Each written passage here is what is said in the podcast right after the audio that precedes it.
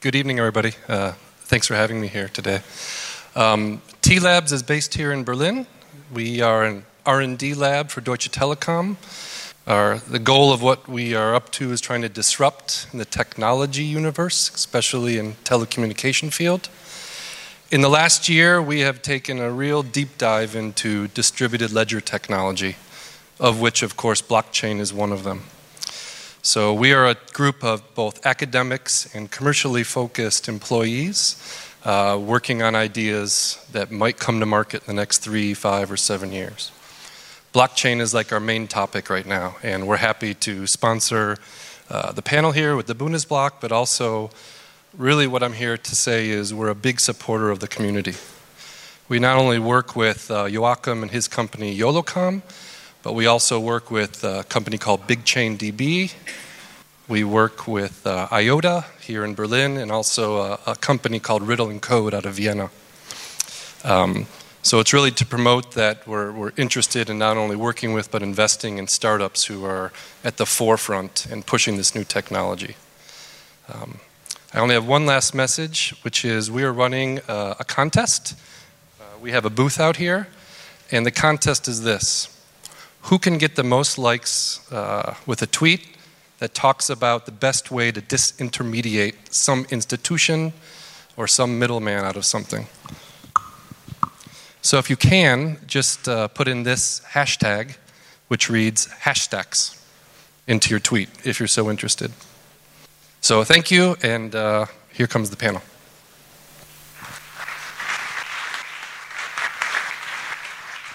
Thank you so much, John. So John is like really um, a trailblazer and mindset leader, uh, bringing the startup mindsets to the corporate world, and it's always a joy to to really work with you and have someone who drives the community. And now I would like to invite uh, my colleagues of uh, the Bundesblock onto stage. Nina? Just to promote it one more Hashtags. Hashtags. Stacks. Hashtags. Like everyone got it down? Wonderful. So, um, yeah, welcome again. Um, wir gehen jetzt auf Deutsch über. Um, das war die Veranstaltung auch so angekündigt und wir haben jetzt in Englisch für John eben gestartet. Uh, wer im Publikum hat schon mal was vom Bundesblock gehört, wie wir ihn liebevoll nennen? Okay, also es ist eine Handvoll von Leuten und da macht es vielleicht durchaus Sinn, dass wir ein bisschen was über ähm, unseren Bundesverband Blockchain erzählen. Hier auf dem Bild sieht man ganz schön äh, die Gruppe, äh, die den Bundesblock gestartet hat. Und ähm, ja, vielleicht wollt ihr einfach mal erzählen, wie das so ähm, losgegangen ist. Was war, der, was war die zündende Idee? Ich glaube, äh, begonnen hat alles damit, dass äh, ich mit meinem Kollegen Thorsten Rössing auf dem Balkon unseres Büros stand und wir festgestellt haben, dass in der politischen Landschaft in Deutschland wirklich niemand auch nur einen Hauch Ahnung hat, was die Blockchain-Technologie kann, will oder leisten kann. Das ist an sich nicht tragisch. Jetzt muss die Politik sich nicht mit jedem Protokoll auseinandersetzen, was im Internet herumfliegt. Ähm, wir glaubten aber, dass es hierbei eine Technologie ist, die was bewegen kann. Also habe ich angefangen, Leute anzurufen, die sich mit Blockchain auskannten. Ich nämlich noch nicht so richtig. Und äh, mit vielen Leuten gesprochen und festgestellt, dass die, die Blockchain-Community unglaublich engagiert ist und auch ideologisch sehr auf Dezentralität pocht und äh, Staatsfremdbestimmung ablehnt, sodass die Idee, einen zentralen Bundesverband, um mit der Politik zu sprechen, eher counterintuitive war. Ähm, wir haben uns dann aber unterhalten und ich habe immer mehr Leute getroffen, unter anderem auch die hier Anwesenden und äh, hatten dann das gemacht, was man immer macht. Wir haben einen Slack-Channel gegründet und auf dem haben wir uns dann alle up-to-date gehalten. Und ich weiß nicht, wie, wie sah das denn aus deiner Perspektive aus? Ja, also du hast das schon ganz gut äh, zusammengefasst, als äh, die Idee äh, das erste Mal bei mir aufgeschlagen ist. Ich glaube, es war so Ostern letztes Jahr. Ähm, da war meine erste Reaktion, also meine Kryptoanarchen, die machen alles, aber die gründen keinen Bundesverband. und dann schlief das Ganze, glaube ich, noch so für so sechs Wochen oder so wieder ein und poppte dann wieder auf. Ähm, und äh, da haben wir im Prinzip gesagt, ja, in die Augen geguckt, wir machen das jetzt einfach. Und äh, die Resonanz war erstaunlich. Also es ist, äh, genau, die, die Begeisterung schlug schnell um sich. Also ich kann mich da noch ganz gut erinnern. Und zwar sind wir da in Mitte in einem ähm, Café gesessen und Nina meinte ja, also äh, ja, lasst uns doch diesen Bundesverband gründen. Und ich war einer dieser Kryptoanarchen, die eher skeptisch waren. Und dann war da auch noch irgendwie äh, so jemand aus dem politischen Lager und haben wir gedacht, nee, also das können wir ja eigentlich nicht machen. Ne? Da, das ist, also, wie soll das gehen? Und äh, da heraus kam praktisch eine, eine weitere Diskussion, die ein sehr interessantes Konstrukt unseres Verbandes ähm, hervorgerufen hat. Also Markus, vielleicht magst du mal kurz beschreiben, unseren ja, politischen also, Beirat? Also wir haben, äh, glaube ich, zwei Grundsatzentscheidungen getroffen, die ungewöhnlich waren. Die erste war, wir haben ausschließlich Unternehmen akzeptiert, die hauptsächlich mit Blockchain äh, agieren und versuchen, damit ihr Geld zu verdienen. Das heißt also, alle Anfragen von großen Versicherungen, IT-Konzernen, Banken haben wir abgelehnt. Das hat nicht immer zu freundlichen Telefongesprächen geführt, ist aber strategisch wichtig gewesen, damit das nicht verwässert wird, was wir machen. Das war eine Sache.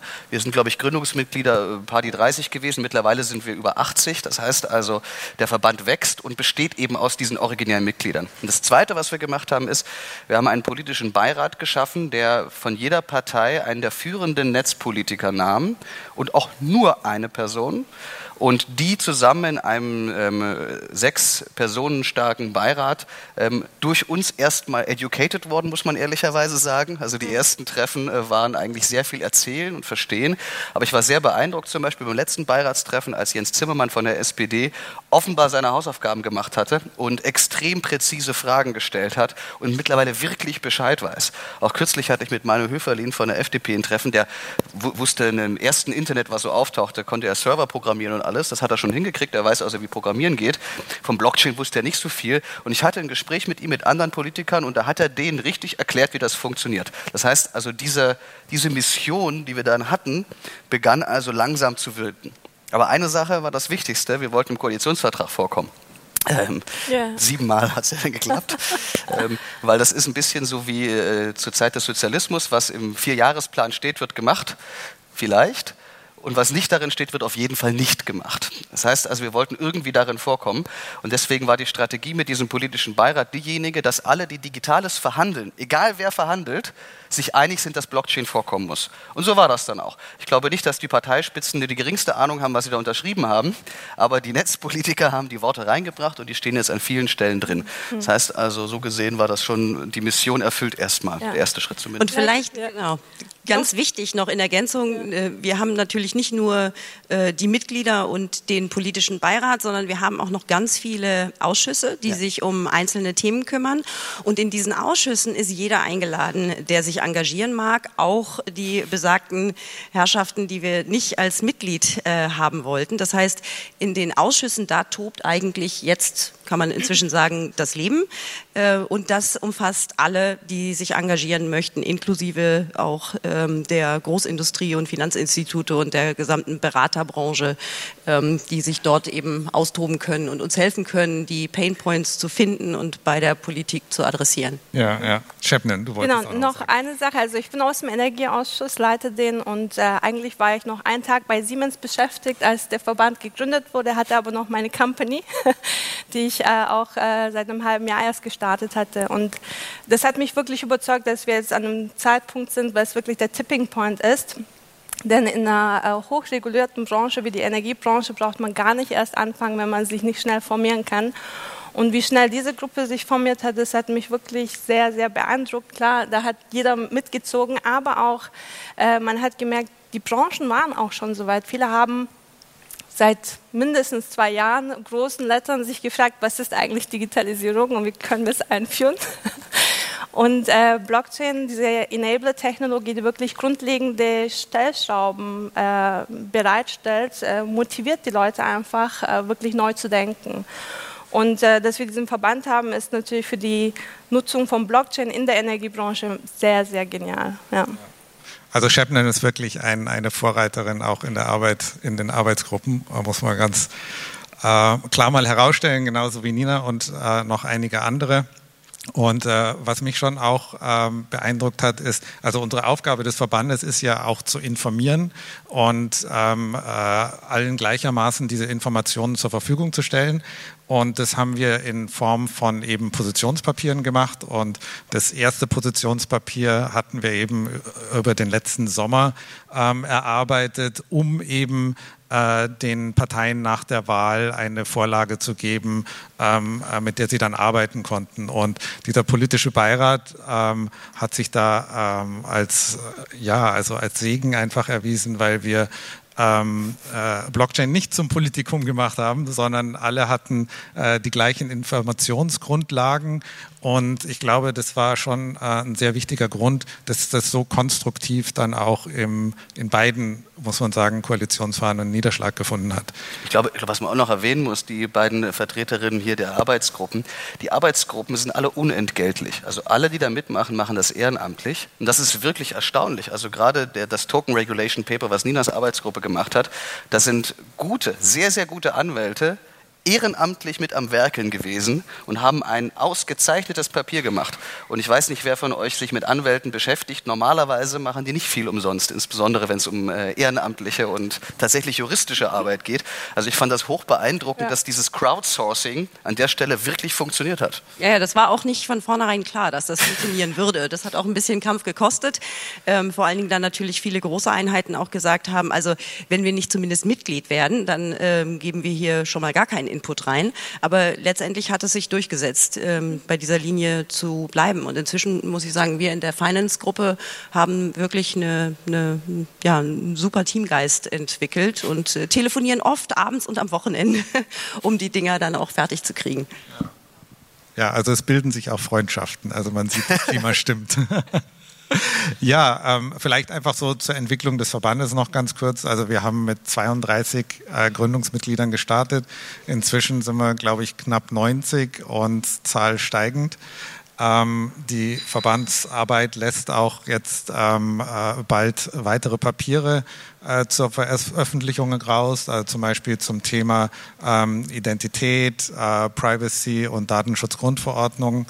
Ähm, was haben wir sonst noch? Gesellschaftsrecht, also Digitalisierung des Gesellschaftsrechts war ein ausdrücklicher Wunsch aus der Politik, dass wir uns dazu äußern sollten. Ähm, dann klar in das Thema spielen auch dann so Themen wie die DAO ein, ne, wie man die ähm, tatsächlich realisieren könnte auf rechtlich gesicherter Basis. Mhm. Ähm, daneben haben wir, glaube ich, IPT, wir haben IoT, ähm, Smart Cities, you name it. Smart Manufacturing, also wirklich alles, was sich automatisieren lässt, irgendwas mit Verträgen zu tun hat und dann noch Geld verdienen möchte. Genau.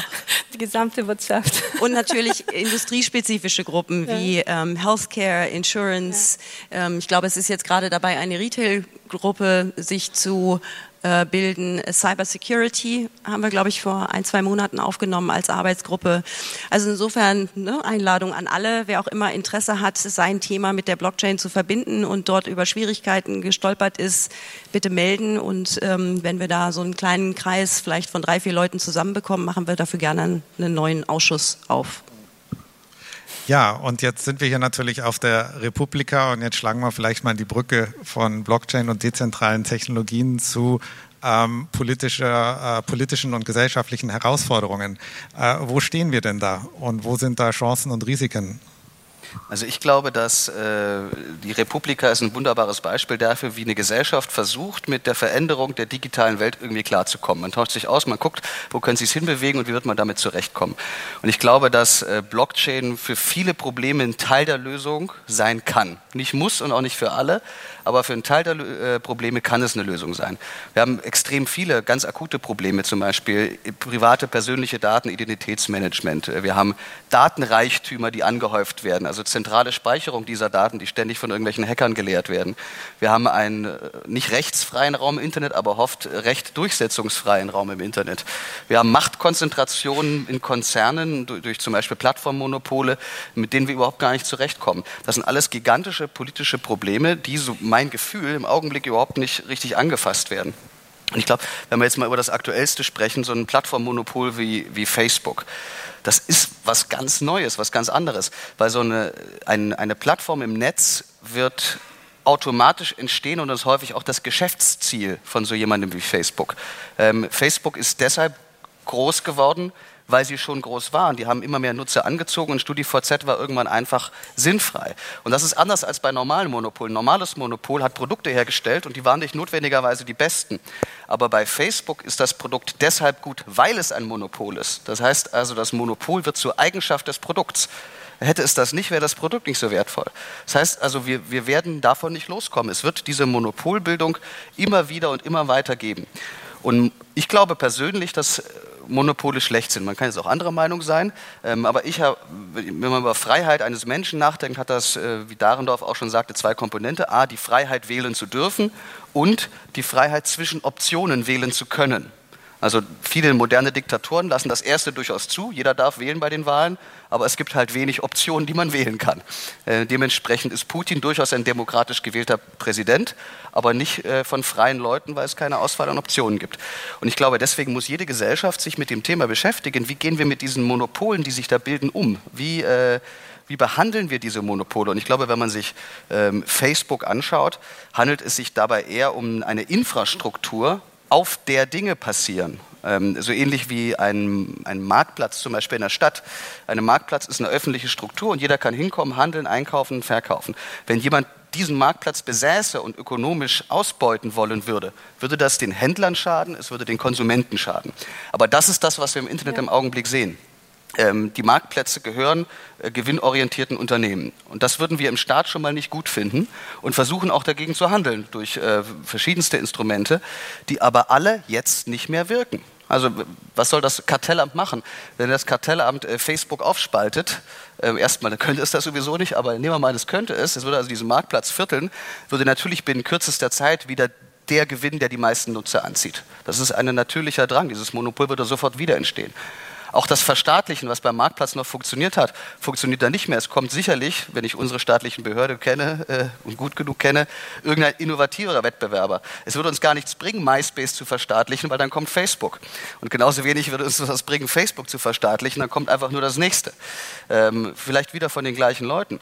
Und ich glaube, diese, neben den ganzen vielen Herausforderungen, diese eine Herausforderung ist zum Beispiel schon mal groß genug. Wie also ähm, sorge ich als Staat dafür, dass diese Infrastruktur dem Gemeinwohl dient, dient und nicht den Aktionären äh, von Facebook. Die haben nämlich andere Interessen. So ein Netzwerk wie Facebook lebt, weil die Nutzer was drin posten, die, das lebt, weil äh, Leute konsumieren. Würden wir aufhören, was bei Facebook zu posten, wäre das von heute auf jetzt wertlos. Ähm, und die kriegen aber nichts davon ab. Das Geschäftsmodell der Facebook-Aktionäre ist, Daten günstig zu bekommen und teuer zu verkaufen. Das ist das, was die machen. Und der Profit wird nicht gesamtgesellschaftlich eingesetzt. Und ich glaube, wenn wir es schaffen würden, diese nicht funktionierenden Instrumente beiseite zu legen und einfach mal ein bisschen zu träumen und zu sagen, was wäre, wenn ein Netzwerk denen gehört, die es betreiben? Also denen gehören würde, die also die den Content posten, denen gehören würde, die die Add-ons produzieren, denen gehören würde, die äh, weitere Modernisierung des Netzwerks vorantreiben, das dann zur Abstimmung stellen und dann wird das implementiert. Wenn wir das so gestalten könnten, hätten wir eher so etwas wie eine öffentliche Infrastruktur nicht verstaatlicht, aber öffentlicht. Das, was vorhin als Wort schon fiel, die, die dezentrale autonome Organisation, eine DAO, wäre so etwas in der Richtung. Und Jetzt ist Facebook an sich nicht das Relevanteste auf der Welt, damit können wir schon zurechtkommen. Ich glaube aber, dass dieser Mechanismus, dieser, dieser Plattformmonopole, die im Netz entstehen, dieser Mechanismus wird sich auch bei anderen Industriezweigen wiederholen. Das werden wir wiedersehen. Wir werden wiedersehen, dass nicht nur das Mediensystem mit seiner Nachrichten- und seiner Unterhaltungsindustrie sich aufgesplittert hat, dass wir ähm, die Cashflows sich verändert haben, die Regeln sich verändert haben, dass die Gatekeeper weggefallen sind und jeder quasi global alles verteilen kann. Das wird andere Systeme auch erwischen. Das wird das Rechtssystem erwischen, das wird das Gesundheitssystem erwischen, das Bildungssystem. Beim Finanzsystem sind wir gerade dran. Man sieht das bei Bitcoin. Das Finanzsystem ist so in der Phase, wo die Musikindustrie 1996 war, so zwei zwei Jahre bis Napster, was passiert dann? Und ähm, an der Stelle sind wir gerade. Deswegen muss die Politik meiner Ansicht nach Antworten entwickeln. Wie geht man mit diesem Mechanismus grundsätzlich um? Jetzt gibt es bestimmt viele Vorschläge und, und Methoden, damit umzugehen. Einer ist, und wir sind schließlich der Bundesverband Blockchain, einer ist eben, dass man sich die Blockchain-Technologie anschaut. Ähm, Bitcoin funktioniert. Ähm, jetzt kann man von Bitcoin halten, was man will. Will man damit bezahlen oder spekulieren, ist eigentlich irrelevant. Aber was es bewiesen hat, ist, es ist eine dezentrale Institution, die nicht kaputt gegangen ist und sie ist noch nicht gehackt worden. Börsen zwar schon, aber die Blockchain von Bitcoin, obwohl sie mehrere hundert Milliarden Dollar wert hat, wurde von noch keinem Bankräuber geknackt. Die Bankräuber haben es geschafft, die Schlüssel zum Safe zu stehlen. Das ist schon ab und zu vorgekommen. Aber den Safe, der steht da und das ist der größte Goldschatz, den die Menschheit gerade hat, wurde noch nie geknackt. Das ist mal ein Proof of Concept. Das finde ich gut. Wenn wir uns Steemit als soziales Netzwerk angucken, Steemit ähm, funktioniert genauso, wie ich es gerade beschrieben habe. Ist das jetzt die Lösung für soziale Netzwerke? Das weiß ich nicht, das wird die Zeit zeigen. Ähm, wer will, kann sich immer mit Steemit beschäftigen. Was ich aber glaube, ist, dass wir als Gesellschaft das beeinflussen können, politisch beeinflussen können. Wir können zum Beispiel sagen, wir möchten eher Plattformökonomien, die eh natürlicherweise Monopole werden, die dezentral funktionieren, so wie Wikipedia ja auch eher dezentral funktioniert. Das kann ja funktionieren. Das kann man steuern, das kann man stützen, man kann Rechtsformen entwickeln, so wie wir es gerade tun, die so eine dezentrale Organisation fassbar und vor allem legal machen, die ein Konto eröffnen kann und Geschäfte tätigen kann. Man kann in solchen Netzwerkplattformen privilegierten Zugang zu Daten geben, die der Staat bereitstellt und privatwirtschaftlich orientierten eben nicht. Man kann solchen Netzwerken ähm, Ausnahmegenehmigungen beim Datenschutz erteilen, weil man sagt, eure Daten sind eh dezentral verteilt. Es gibt keinen Datenschatz, der dann geknackt werden kann. Dass das funktioniert, sehen wir in der Bitcoin-Blockchain. Und wir können damit eine Drohkulisse aufbauen. Das heißt also, man könnte zum Beispiel bei Facebook sagen, wenn ihr euch nicht benehmt, und nicht richtig agiert, könnten wir ein Gesetz verabschieden, und das haben die Amerikaner schon damals bei den Oil Trusts gemacht, harte Gesetze verabschieden und sagen, ihr müsst komplett dezentral auf eine Blockchain umziehen. Das heißt, alle Aktionäre werden enteignet und stattdessen kriegen alle Nutzeranteile bei Facebook. Könnte man machen, würde wahrscheinlich realistisch nicht passieren, würde aber definitiv Facebook disziplinieren, wenn diese Drohung ernst gemeint ist. Und deswegen glaube ich nicht, dass wir das gesamte Internet auf die Blockchain umziehen. Aber wenn wir keine Alternative, die dezentral funktioniert, hinstellen, wird das gesamte System leiden und die Monopole, die entstehen, werden uns Freiheit kosten. Und das ist, wofür dieser Verband da ist. Diese Vision ist sehr, sehr groß. Aber wir müssen in Einzelschritten die Politiker dazu bringen, Schritt für Schritt dahin zu gehen, dass so eine Welt überhaupt möglich wird. Denn am Ende glaube ich, dass eine Welt, die einen Markt hat, der frei ist, wo sich jeder frei bewegen kann und der Wettbewerb zu einer Innovation erzeugt, besser funktioniert und der Gesellschaft Wohlstand bringt, als einen, ein Markt, der von einem Monopolisten gesteuert wird und der Profit maximiert. So wie die soziale Marktwirtschaft sowohl dem Sozialismus als auch dem Raubtierkapitalismus überlegen ist, glaube ich, dass eine Internetökonomie, wo Blockchain ein relevanter Faktor ist, mehr Wohlstand und mehr Freiheit erschafft als jede andere Welt des Internets. Danke, Markus. Exzellente Ausführung. Du hast Bitcoin angesprochen, kurz. Für viele Menschen ist ja Bitcoin irgendwie noch gleich Blockchain. Ähm, als Kryptowährung überall in der Presse. Dazu kommt das Phänomen, dass sich viele Projekte aus der Szene ähm, plötzlich quasi selbst finanzieren und dann on top auch noch äh, unendlich viel Kapital äh, anziehen. Äh, das treibt einige Blüten, das bringt äh, Fragen auf. Nina, wie siehst du das? Du beschäftigst dich ja ein bisschen tiefer im Bereich Token Offering. Genau, also das, das Beispiel Bitcoin, ähm, auch Ethereum und dann jetzt die neue Entwicklung, sich über eine Ausgabe eines eigenen Coins zu finanzieren. Die berühmt-berüchtigten ICOs, Initial Coin Offerings, haben ziemlich negative Schlagzeilen nach sich gezogen in den letzten äh, Monaten aufgrund des gigantischen Hypes, den es darum gegeben hat und der, des unkontrollierten Mittelzufluss in, in Projekte, die eigentlich so viele Mittel gar nicht benötigen benötigen. Ähm, und wir haben uns in dem Zuge intensiv mit den äh, regulatorischen Themen befasst und die Token analysiert, ähm, im Wesentlichen drei Kategorien gebildet für die virtuellen Währungen wie Bitcoin und äh, Ether. Äh, daneben äh, gibt es die Security Token, Riesendiskussion in den USA, wo im Prinzip alles Security Token ist. Ähm, und äh, die natürlich entsprechend äh, mit Prospektpflichten etc. einhergehen. Sprich, äh, man ist da ganz schnell im strafrechtlich relevanten Bereich, wenn man die einfach so auf den Markt bringt. Äh, und dann eben in, in Abgrenzung zu dem, was wir Utility Token nennen. Der Begriff mag ein bisschen missverständlich sein, weil viele Coder den eben insbesondere auf ähm, Token wie ähm, Bitcoin und Ether beziehen, die eben eine Utility innerhalb eines Netzwerkes darstellen. In Abgrenzung dazu, wenn wir hier in der Finance-Gruppe von Utility Token sprechen, dann meinen wir Token, die für eine Ware oder für eine Dienstleistung stehen. Also gerade außerhalb des finanzregulatorischen Rahmens äh, sich bewegen und nach unserer Auffassung weder eine Erlaubnis noch eine Prospektpflicht nach sich ziehen. Und momentan geht die Diskussion halt sehr um die Abgrenzung zwischen diesen drei Tokenarten. Und äh, wir kämpfen sehr dagegen, ähm, gegen die weit verbreitete Annahme der Howey-Test aus den USA, ruled the world, äh, sondern wir in Europa kennen eigentlich durchweg als Basis vieler von unseren äh, Regelungen die Unterscheidung zwischen dem Kommerz, E-Commerce, Ware, Produkt Dienstleistung versus Finanzdienstleistungsprodukt, also allem, wo es einen sozusagen monetären Gegenwert wieder gibt, eine Gewinnbeteiligung, eine Beteiligung am Equity äh, oder ähnlichem. Ähm, und leider Gottes haben wir gesehen, dass die Schweiz mehr oder weniger den äh, Howey-Test aus den USA adaptiert hat, was vor allen Dingen in zwei Punkten sich unterscheidet von unserer Sicht auf diese Dinge, nämlich zum einen, wenn der Token noch nicht unmittelbar für das eingesetzt werden kann, für was er mal eingesetzt werden soll, weil nämlich diese Plattform noch nicht gebaut ist, dann ist es per se eine Security nach dem Howey-Test. Ähm, also wenn man eine Golfmitgliedschaft verkauft äh, und der, der Golfclub hat den Rasen noch nicht gelegt, sondern will aus den ersten verkauften Mitgliedschaften den Rasen erst noch legen, dann ist das ein Wertpapier, was dieser Golfclub verkauft hat und braucht eben entsprechend Prospekt etc. Ein Beispiel das, aus dem Leben. Ja, genau.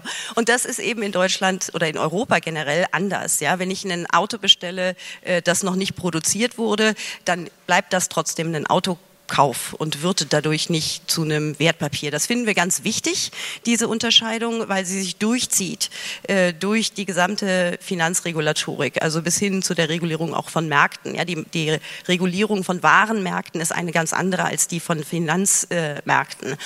Ähm, und der, ähm, und die, die, die Schweiz hat leider Gottes, so wie ich die Kollegen dort vor Ort richtig verstehe, ohne Not äh, mehr oder weniger den Howey-Test äh, adaptiert. Und wir wollen auf jeden Fall verhindern, dass das hier hier in Europa genauso passiert, weil wir denken schon, dass wir mit den E-Commerce-Regularien auch schon ziemlich weit kommen, was Transparenzpflichten und Offenlegungspflichten etc. anbelangt. Also wir haben ja zum einen äh, ein Phänomen, nämlich dass tatsächlich äh, Berlin ein Gravitationspunkt für Krypto- und Blockchain-Technologie ist. Ähm, viele der Core-Entwickler und der Core-Community kommen immer wieder her, sind hier sogar angesiedelt.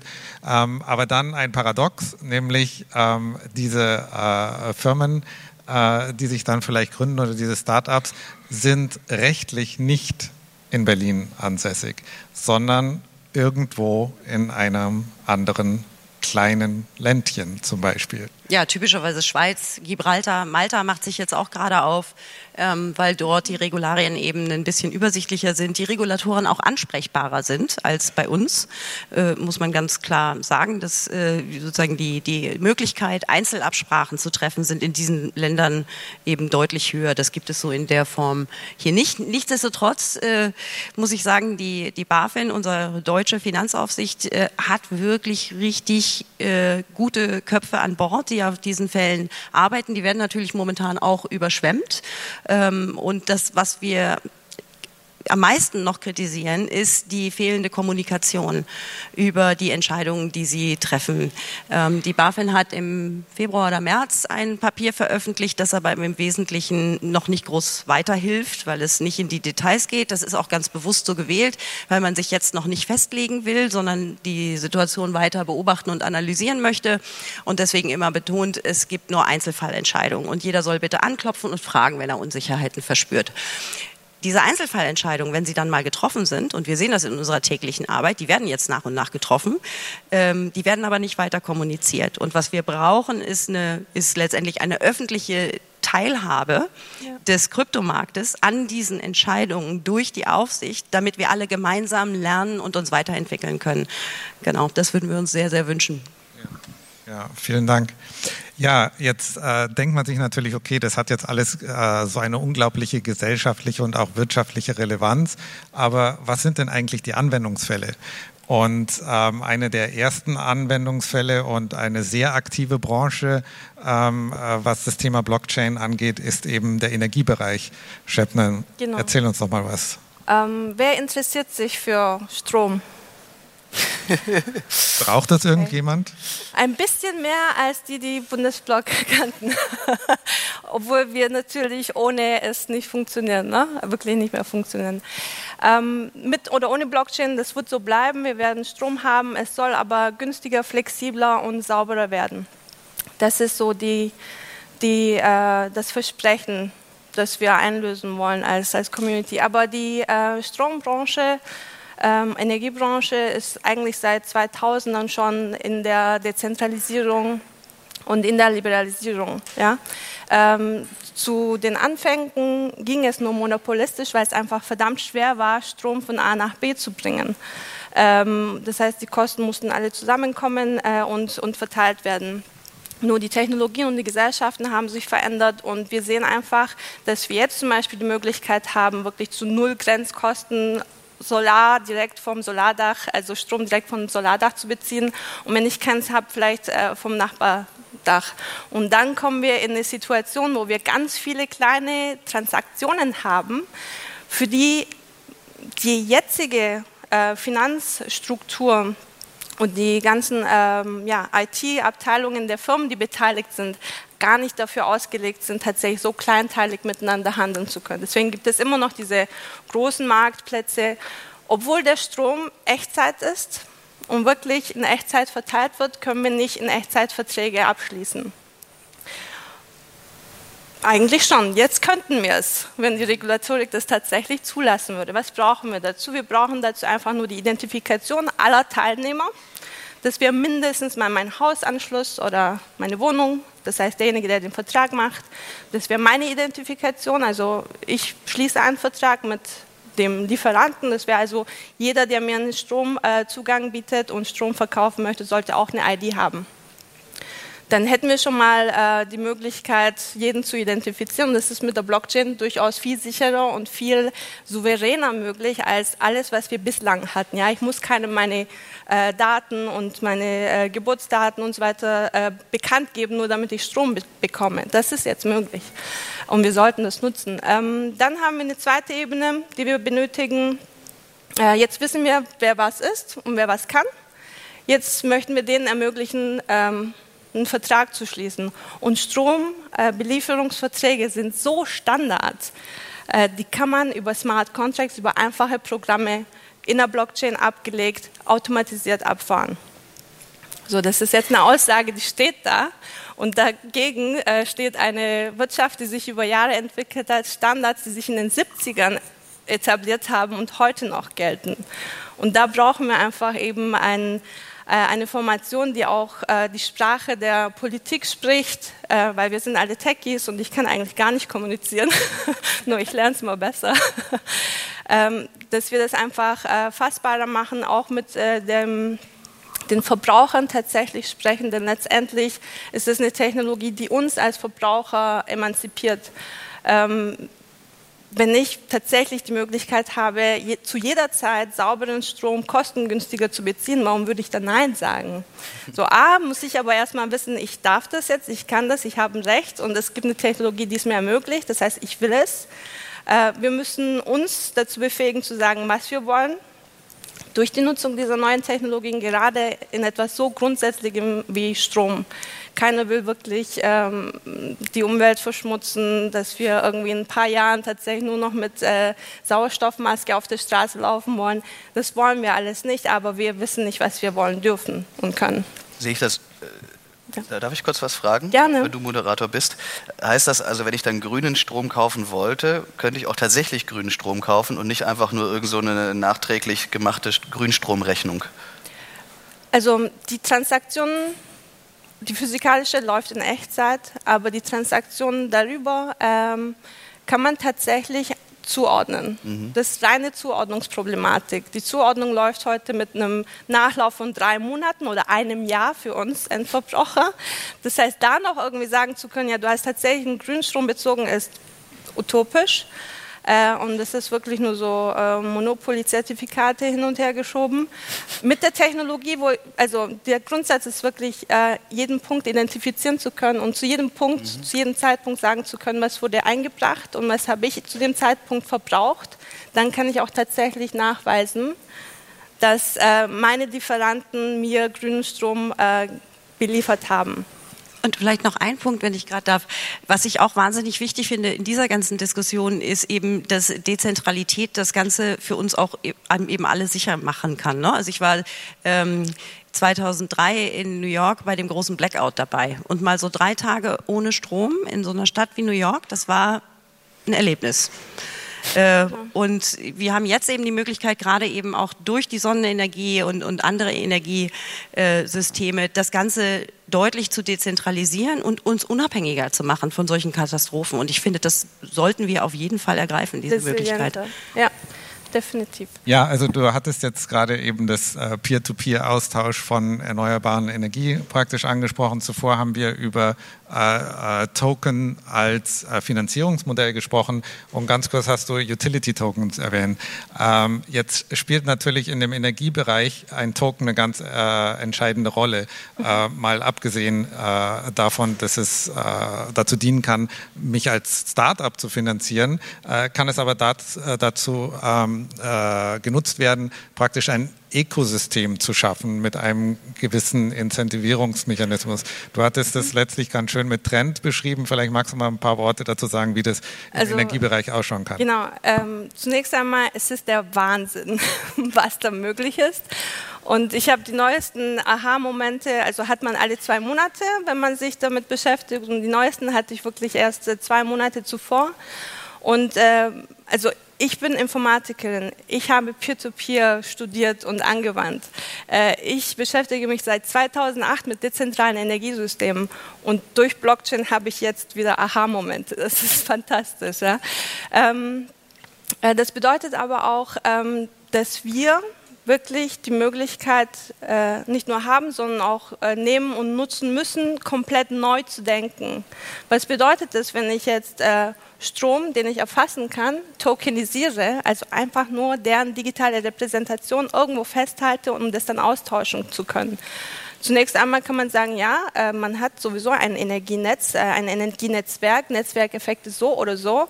Und jetzt wird das dezentralisiert. Das heißt, es gibt einen Solardachanbieter, Solardachinstallateur, es gibt einen Immobilienbesitzer, es gibt den Mieter, es gibt den ähm, ähm, ja, noch Wärmepumpenhersteller und so weiter und so fort. Alle diese Leute sind beteiligt und sollen dieses Netzwerk am Lauf erstmal hinstellen Security Token, also die sollen investieren äh, und dann am Laufen halten.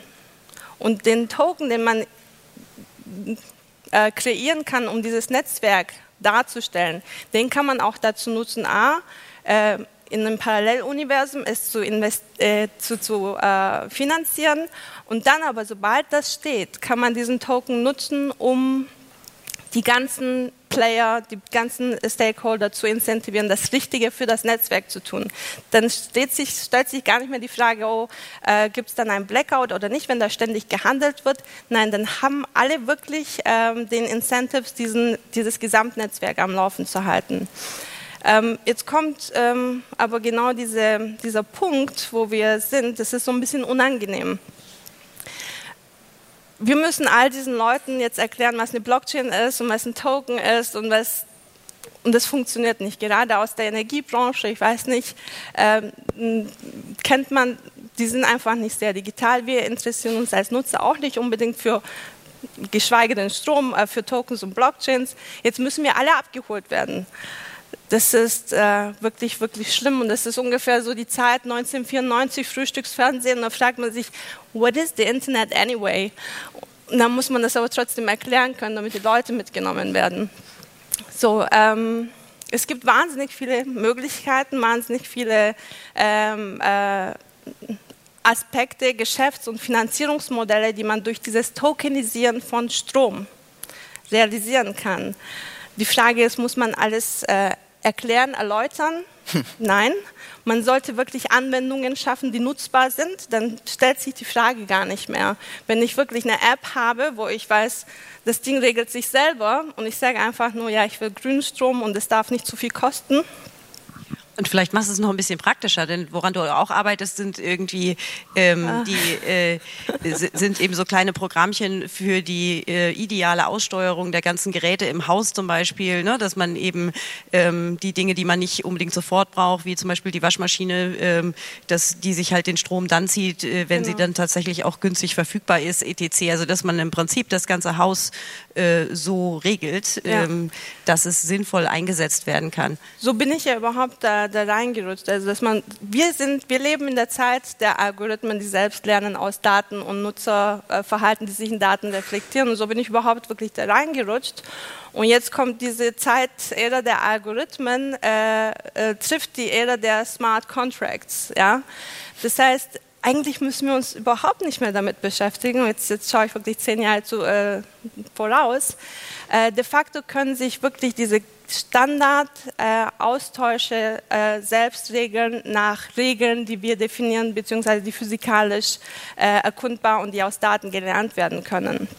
Also diese smarten äh, Algorithmen und Apps, äh, die Smart Contracts triggern können, damit wir wirklich äh, sauberen Strom haben, eine saubere Gesellschaft haben, das ist technisch möglich. Ähm, nur es muss halt gebaut werden.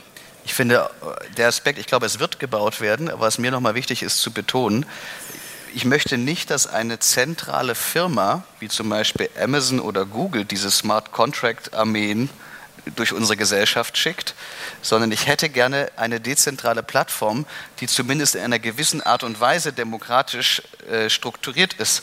Und deswegen ist das so wichtig, das eben auf einer Blockchain zu machen, wo wir Incentivierungen an dezentralen Stellen haben und es nicht eine zentral gesteuerte äh, KI-Contract-Armee mhm. gibt, die uns so hin manipuliert, dass es die Rendite dieses Unternehmens maximiert. Genau. Und genau deswegen. Und genau deswegen sind Governance-Themen so wichtig, ne? weil in diesen dezentralen Einheiten muss ja trotzdem irgendwie ein Entscheidungsfindungsmechanismus organisiert sein. Und wie der äh, abzustimmen ist auf die verschiedenen Stakeholder-Kreise und wer da eigentlich was zu sagen haben darf und soll. Das in einer Art und Weise zu organisieren, dass, dass alle sich mitgenommen und fair behandelt fühlen, das ist eben auch ganz, ganz entscheidend. Genau, ja. Also Governance, glaube ich, ist auch ein Learning, ob das DAO war oder ähm, andere ähm, Community-Herausforderungen. Ähm, das ist etwas total Wichtiges. Transparenz generell, ähm, aber vielleicht auch das Grundverständnis, dass wir äh, verstehen, äh, wie wir den ähm, Tech-Stack eigentlich bauen. Und es äh, ist ganz wichtig, äh, dass wir hier ähm, eine Basisinfrastruktur ähm, entwickeln, die wirklich äh, Open Source ist äh, und für jeden zugänglich. Ähm, warum ist das so wichtig? Ähm, Ganz einfach, weil äh, wir, wir wollen ja eine Gesellschaft, die ähm, alle mit einbezieht. Und äh, wenn ich ähm, schon in der Infrastruktur ein Geschäftsmodell ansetze, dann hat das automatisch die Auswirkung, äh, dass äh, viele Leute sich das nicht leisten können. Ja? Und ähm, wenn wir jetzt mal nach Frankreich schauen, äh, die sind auch sehr progressiv. Und wenn Emmanuel Macron jetzt nicht im, gleich in Bezug auf Blockchain, obwohl er da auch sehr unterstützend ist, aber zum Thema AI ähm, klar gesagt hat, äh, Algorithmen müssen Open Source sein. Und er ähm, hat entschieden, dass in Frankreich ähm, Artificial Intelligence, also künstliche Intelligenzprojekte, äh, nur noch gefördert werden, wenn sie tatsächlich Open Source sind. Und ich glaube, das ist ein sehr wichtiges Zeichen, das in die richtige Richtung geht. Ähm, einfach nochmal ein Beispiel. Ähm, wenn wir jetzt äh, SMTP, also E-Mail, oder HTTP als Businessmodell verstanden hätten, da hätten wir jetzt lauter Plattformen und wir hätten niemals das Internet oder die E-Mail als Kommunikationsmöglichkeit, wie wir sie heute haben.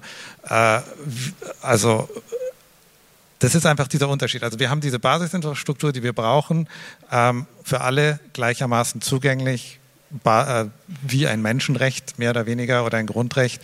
Und darauf können sich dann unendlich viele Geschäftsmodelle entwickeln, genauso wie es halt jetzt einfach mit E-Mail und dem Web auch möglich waren. Und dann ähm, vielleicht noch ein äh, Punkt ähm, zu Deutschland, wie wir aufgestellt sind.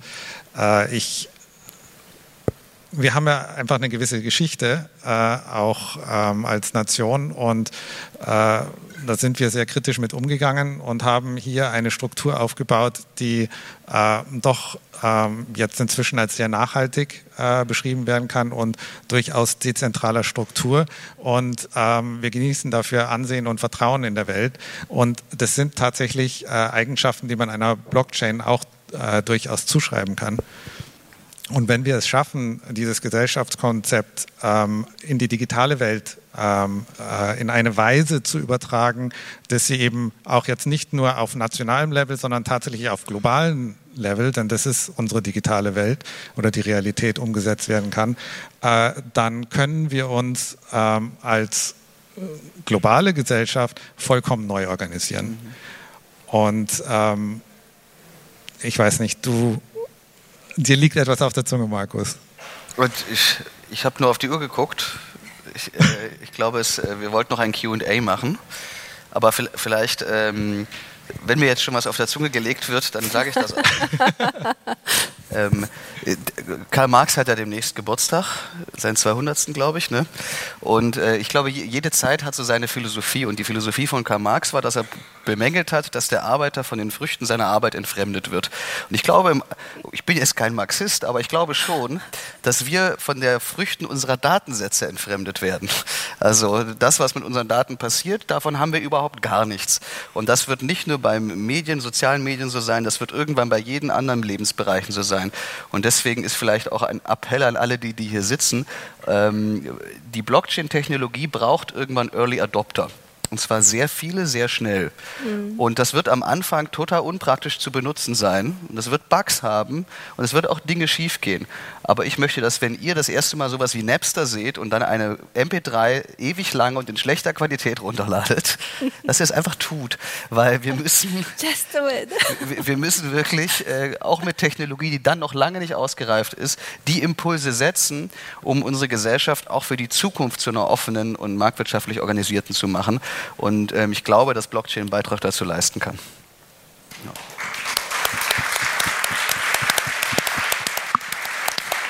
Ja, du hast es mir vorweggenommen. Ähm, ganz viel Informationen und wahrscheinlich ganz viele Fragen. Ich sehe, die Arme gehen hoch. Ähm, habt ihr Mikrofone oder? Sollen wir euch?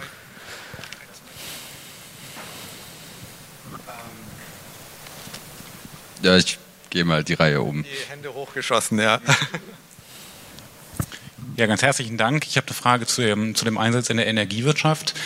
Ähm, erste Frage, mir erscheint das Konzept der physischen Wälzung von Grünstrom nicht so ganz mit den volkswirtschaftlichen ähm, Zielen der Bundesregierung übereinzustimmen, die ja die physische Wälzung vor ein paar Jahren extra abgeschafft hat weil es ansonsten durch die Decke geschossen wäre. Also wenn ich Strom von Tübingen nach Berlin physisch wälze, ist das enorm teuer. Aber das war ja gerade das, was genau, genau. die Idee Aber war. wie gesagt, oft ist es so, das Solardach ist wirklich über den Wohnungen, die den Strom beziehen.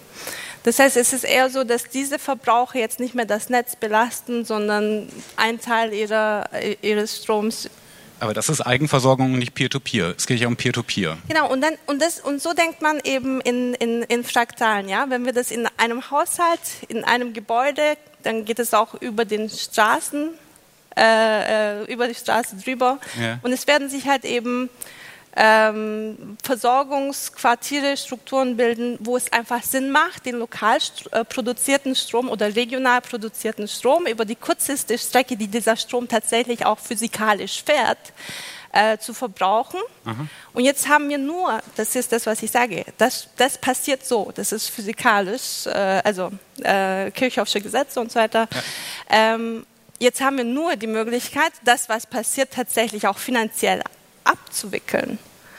That's all that's happening. Mehr, passiert da nichts. Da muss auch eigentlich auch politisch überhaupt nicht viel nachgedacht werden.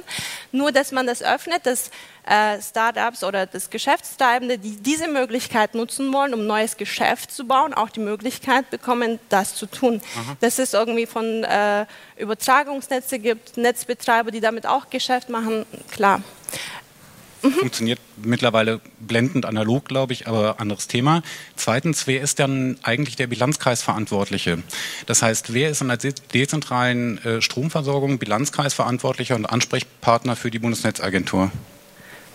Ähm, du musst mein Telefon aufheben und, und weil so funktioniert es heute. Wenn irgendetwas schief geht, dann rufen sie sich gegenseitig an und versuchen rauszukriegen, was jetzt passiert ist. Hat jemand den Schalter äh, hochgelegt? Nein. Ähm, so, in der digitalen Infrastruktur, physikalisch ist es elektromechanisch. Auch physikalisch wird es immer digitaler, dass wir zum Schluss auch Smart Meter haben werden. Äh, jetzt haben wir wirklich nochmal die Möglichkeit, einfach nur auf der Ebene darüber, auf der Ebene der Verträge, der Verantwortlichkeiten tatsächlich auch digital und datengetrieben äh, Lösungen haben können. Und darum geht es. Wer ist Bilanzkreisverantwortlicher? Das ist ein Konzept, das haben wir uns also nicht Gott gegeben, das haben wir uns äh, wirklich äh, erdenkt, damit wir das, was wir haben, irgendwie abgewickelt bekommen. Wenn wir jetzt tatsächlich diese Smart Agents haben, äh, Algorithmen, die lernen, was gerade passiert und sich gegenseitig optimieren können, dezentral, dort, wo Strom tatsächlich ausgetauscht wird, äh, an den äh, Knoten, dann ist ein Verantwortlicher so ein Algorithmus, der das regelt. Und dieser verantwortliche Algorithmus sollte auch offengelegt werden, der sollte auditiert werden und so weiter und so fort. Ähm, Bilanzkreis wird es nicht mehr geben, es wird die Bilanznodes geben, wenn wir das wirklich weit vorausdenken. Der Weg dahin, wie das aussieht, das ist jetzt wirklich Auslegungssache von allen Parteien, die am Tisch sitzen, das sind die Startups, die Algorithmenentwickler, die IoT-Geräteentwickler und die Übertragungsnetzbetreiber und die Etablierten. Und die Frage ist, werden wir jetzt so schnell wie möglich ähm, Wege finden, wie wir zusammenarbeiten können, wie, sie, wie wir diese Technologien äh, gleichschalten können. Genau.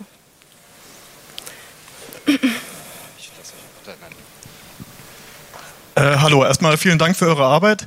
Ähm, jetzt habt ihr oft Blockchain gesagt. Äh, Blockchains müssen ja gemeint werden. Ähm, wie steht ihr zu der Sache, dass äh, das Mining ja eher nicht in Europa stattfindet und Zentralisierung beim Mining und so? Habt ihr da eine Meinung dazu? Darf ich? Eine ganz kurze Antwort. Ähm, Mining muss nicht mit Prozessoren passieren. Es gibt unterschiedlichste Wege und Methoden. Und ich glaube, dass Ethereum demnächst auch nicht mehr energieintensiv sein muss. Und auch zukünftig Blockchain-Konzepte müssen nicht gemeint werden, so wie es jetzt gerade passiert. Ähm, die Software ist noch nicht geknackt. Kann das passieren und wie? Also alle sagen mathematisch nein. Und wenn du wüsstest, oder wenn ich wüsste wie, würde ich wahrscheinlich nicht hier sitzen, sondern sehr, sehr reich auf einer Insel sein.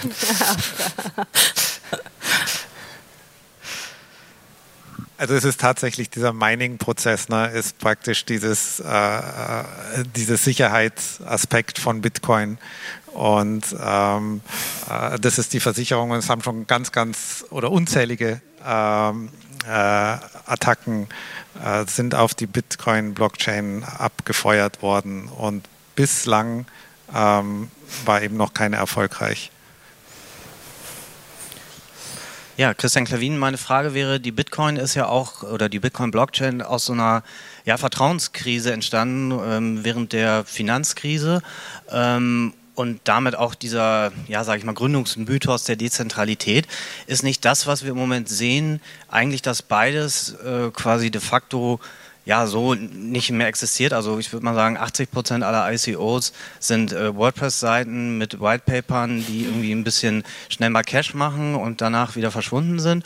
Ähm, also Vertrauen ist beschädigt, das ist das eine. Und äh, Zentralisierung, gucken wir uns Coinbase an, gucken wir uns Binance an. Das heißt, diejenigen, also wie viel Ideologie, wie viel Utopie ist überhaupt da noch drinne? Und äh, sobald Technologie massenhaft Geld anzieht, ist nicht das auch das, was quasi dass äh, diese ideologischen Sachen gleich wieder zerstört hat? Also wie kann man dieses Vertrauen wieder überhaupt zurückgewinnen? Mit der ersten funktionierenden App oder wie soll das klappen? Also ich glaube, wir sehen einen Prozess. Ne? Also Im letzten Sommer ging der ICO-Hype los und natürlich haben sich dann ähm, findige Geschäftsleute draufgesetzt, die irgendwas gebaut haben und irgendwozu einen Coin da reingebaut haben, ohne wirklich der eigentlichen Ideologie der, ich sag mal, originären Blockchain-Szene zu folgen. Davon haben wir Massen gesehen. Ja, deswegen eben auch die große Kritik.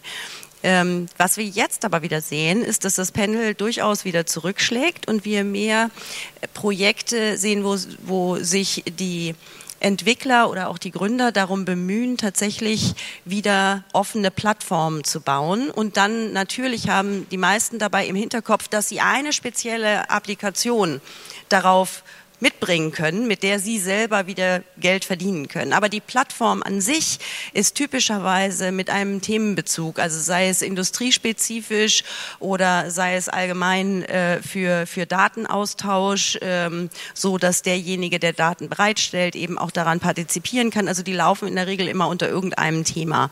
Und äh, ganz oft sind das sind diese Einheiten, die dann auch die, die ICOs machen, ähm, sind die gemeinnützig oder zumindest gemeinwohlnah organisiert. Ja, also verselbstständigte äh, Vermögensmassen, ähm, entweder in Form einer Stiftung, das ist hier in Deutschland ein bisschen starr und unpraktisch geregelt, deswegen tendieren wir eher momentan zu den stiftungsnahen GmbHs, suchen dann noch Leute, die den Golden Share nehmen können. Ne?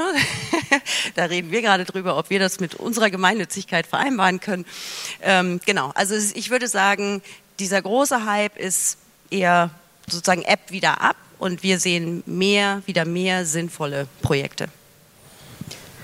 Die Blockchain ist ja sowas wie das Tempotaschentuch, also ein Name, der eigentlich eine, eine größere äh, Sache umfasst, also DAGs und ähm, viele andere Sachen. Die Blockchain selber gibt es private, es gibt äh, welche, wo man zugelassen werden muss, es gibt öffentliche.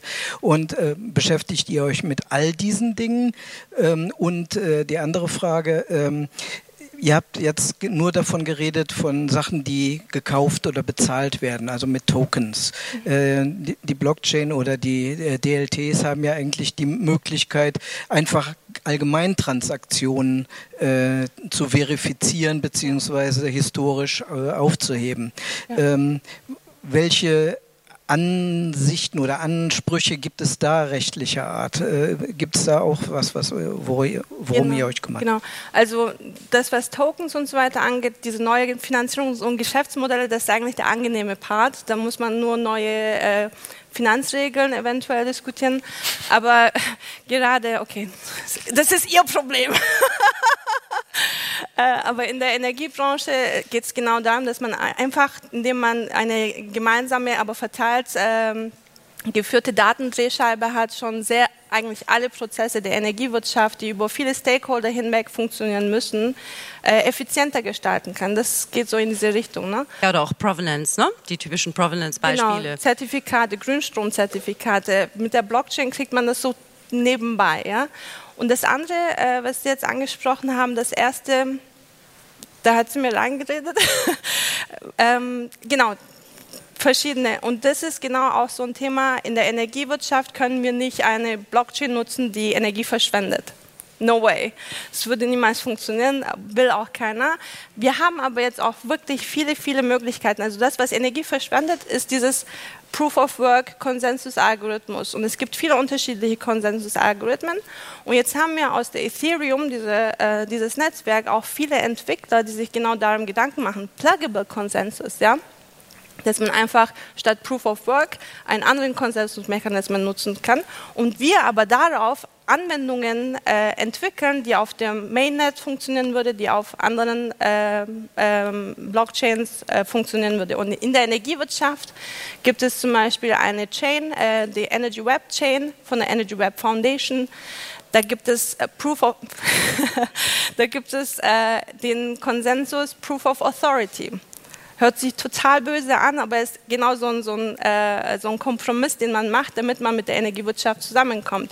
Äh, das ist sowas wie Superpeer-Netzwerk, also einige Validatoren, das sind viele und sollen auch dezentral und global verteilt werden, wenn das Netz wächst, sind damit beauftragt zu validieren, welche Transaktionen stattgefunden haben. Das ist für uns vollkommen ausreichend. Vielleicht noch ein kleiner Hinweis dazu. Ähm, was Sie gesagt haben, ist wichtig. Man kann ja auch einfach so Transaktionen festhalten. Jetzt fragt man sich, wozu sollte man das tun? Ähm, in einem gut ausgebildeten Rechtsstaat, wo wir alle eigentlich frei entscheiden dürfen und sich die Eigentumsverhältnisse nicht einfach so ändern, ohne dass wir das wollen, brauchen wir das eigentlich nicht. Aber ich habe mich vorhin mit einer ähm, Frau von der GIZ unterhalten. Ich weiß nicht, ob sie noch hier drin sitzt, ähm, wo zum Beispiel staatliche Strukturen, die vielleicht sehr schwach ausgeprägt sind, unterstützt werden könnten, indem man eine fälschungssichere Datenbank nutzt, um beispielsweise Eigentumsverhältnisse festzustellen. Und wir haben aus der ökonomischen Geschichte, wenn man sich die Geschichtsbücher der Wirtschaftsgeschichte anschaut, unzählige Beispiele, wo eine, ein Land Stabilität und Wohlstand erzeugen konnte, sobald Besitzverhältnisse mal geklärt waren und ähm, nicht mehr unklar waren. Und nehmen wir mal an, wir nehmen ein Land wie, ähm, wie zum Beispiel Burundi, wo es immer mal wieder Phasen gibt, wo die staatlichen Strukturen stark sind und dann wieder schwach werden. Wenn wir also in einer dieser Aufschwungphasen ähm, Strukturen bauen, die dezentral sind, wo die Regierung im Nachhinein nichts mehr daran verändern kann und wir dann wieder eine etwas instabile Regierung haben, würde dieser Stabilitätsmechanismus trotzdem bleiben und die Leute würden den weiter nutzen. Und so könnte man zum Beispiel auch global mehr Stabilität und Wohlstand erzeugen, indem man diese fälschungssicheren Datenbanken kreiert, die eben nicht auf zentralen Regierungsservern sind. Das ist dann kein Geschäftsprinzip, das ist dann tatsächlich eine wie auch immer gepowerte Blockchain, ähm, könnte aber dafür sorgen, dass auch wenn es kein Geschäftsprinzip ist, Wohlstand erzeugt wird. Ja, ja, leid. Ja. ich, also uns wurde gerade so gerade das Ende signalisiert. Oder haben wir noch Zeit für eine letzte Frage? Nein. Nein. Das ist leider schwierig und es sind auch Sorry. Okay. Also ich möchte mich ganz, ganz herzlich äh, hier bei äh, meinen Kollegen und natürlich bei euch bedanken für das große Interesse. Und ähm, ja, also unser äh, Blockchain-Bundesverband oder liebevoll Bundesblock genannt auch, äh, steht euch natürlich offen und wir würden uns sehr freuen, ähm, wenn ihr euch ähm, bei uns im, Bla im Slack äh, sehen lasst. Äh, ihr könnt hier bei Bundesverband, da gibt es einen direkten Link zu, zu der Slack-Gruppe. Äh, wir haben einige Arbeitsgruppen, wendet euch entweder an, an mich oder hier einen ähm, von meinen Kollegen und wir geben euch dann auch gerne eine kleine Einführung und wir brauchen euch. Also das steht mal fest und wir wollen die Diskussion weiterführen und wir wünschen euch ähm, ja noch äh, spannende weitere Veranstaltungen zum Thema Blockchain. Also morgen, der Tag ist total gefüllt mit dem Thema und ähm, ja, viel Spaß auf der Republika 18.